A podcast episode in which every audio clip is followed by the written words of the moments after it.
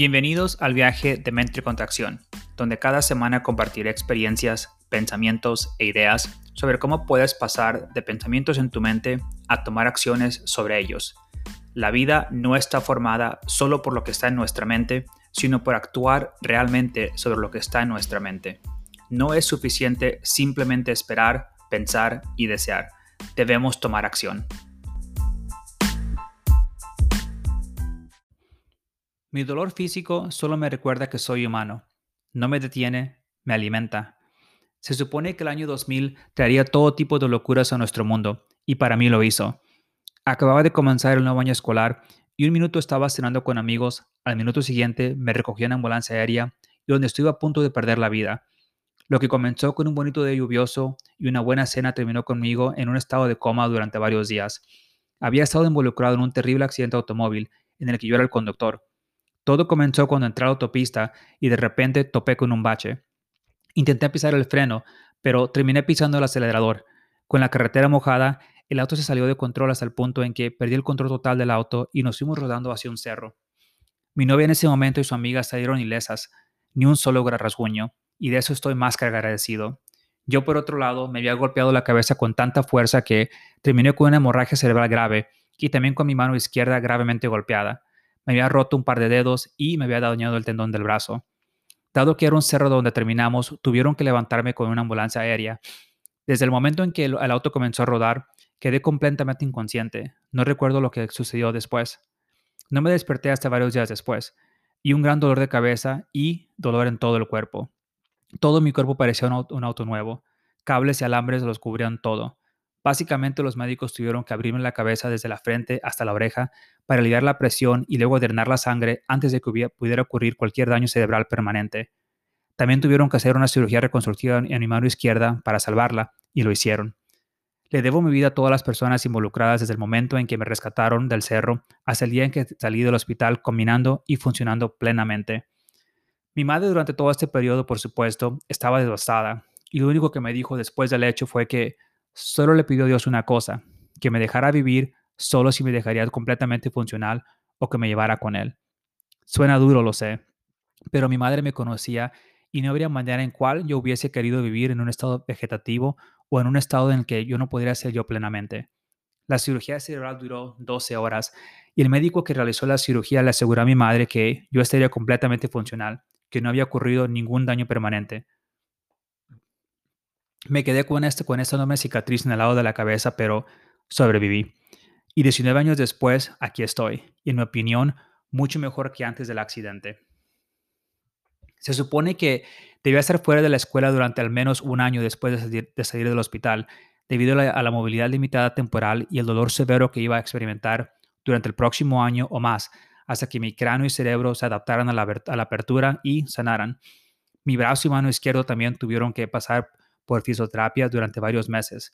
El dolor físico era severo, pero la idea de estar atrapado en casa y perder un año escolar dolía mucho más. Una semana después de la cirugía, convencí a mi doctor de que me dejara ir a la escuela, y lo hizo. El problema era que tenía que soportar el dolor, ya que no podía estar tomando ningún tipo de medicina para aclarar el dolor mientras estaba en la escuela, ya que casi me dormía minutos después, después de tomarla. Durante este tiempo, decidí que el dolor no definiría mi historia, ni me haría retroceder. Decidí que mi dolor físico no sería más que una incomodidad. Decidí que sería yo quien dictara cuándo estaría mejor y cuánto tiempo me tomaría para mejorar. Sabía que estaba dotado no solo de un cuerpo físico y fuerte, sino de una mente fuerte y que podía manejar ambos según mis deseos. Quería lo que quería y lo conseguiría sin importar el precio que tuviera que pagar. Fue un año largo de dolor e incomodidad, pero la fuerza mental que generó esta experiencia no tiene precio. Aprendí a aceptar el dolor y a desarrollar una tremenda tolerancia no solo al dolor físico, sino a cualquier forma de dolor y deseo. Reconocí que el dolor era real y que no importaba lo que hiciera, el dolor seguiría ahí. Así que tenía dos opciones. Podría sucumbir o prosperar a, pesar de este dolor. En mi mente, el dolor o la incomodidad no desaparecerían por un tiempo, así que era mejor continuar viviendo mi vida y no dejar que el dolor la viviera por mí. Hasta el día de hoy, Sigo creyendo que el dolor solo nos recuerda que somos humanos, pero no puede detenernos, a menos que lo dejemos. Esa es una lección que tenemos y que podemos tomar. Al dolor yo le digo, Dame lo que puedas y te sorprenderé. Yo pongo mis propias limitaciones, nadie más, ni siquiera el dolor, el dolor mismo. A ti que estás leyendo esta historia o escuchándola, te pregunto, ¿qué limitación física o mental tienes en este momento? ¿Realmente te está, te está reteniendo o te estás reteniendo tú mismo porque has decidido que es una limitación? Sé que hay tragedias que ocurren a menudo en las que, sí, el deseo de alguien se ha destruido por completo debido a algún evento que quizás dejó un daño físico irreparable. Pero si todavía estás respirando, puedes cambiar ese deseo que tenías antes de topar con la mala suerte y construir uno nuevo que aún sea posible independientemente de las limitaciones. Creo firmemente que cuando perdemos alguna forma de habilidad física, es reemplazada por otra y también es reemplazada por una fortaleza mental que nos permite seguir prosperando. Nuestros cuerpos no fueron construidos para rendirse o sucumbir a la mayoría de las cosas que nos enfrentan la vida. Fueron construidos para permitirnos seguir peleando la buena batalla de la vida. Depende de ti y solo de ti en decidir lo que puedes y no puedes lograr. Depende de ti retirarte a ti mismo por completo, mental y físicamente. Te sorprenderá la cantidad de fuerza que tienes cuando no te queda más remedio que sobrevivir. Pero la realidad es que no necesitas estar en una situación de vida o muerte para aprovechar esta fuerza. Puedes aprovecharla en cualquier momento que desees. Solo necesitas tomar la decisión que lo harás y creer que tienes esta fuerza porque la tienes.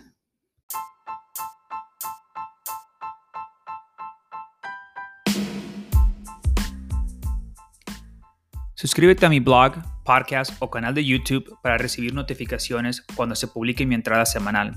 Te prometo que nunca te decepcionaré. Gracias y hasta la próxima semana. Te invito a ser dueño de tus pensamientos, acciones, procesos, resultados y en última instancia de la historia de tu vida. Lo más importante es que te reto a que pases de tener solo pensamientos en tu mente a tomar acciones reales, ya que no pasa nada hasta que se toman las acciones sobre esos pensamientos.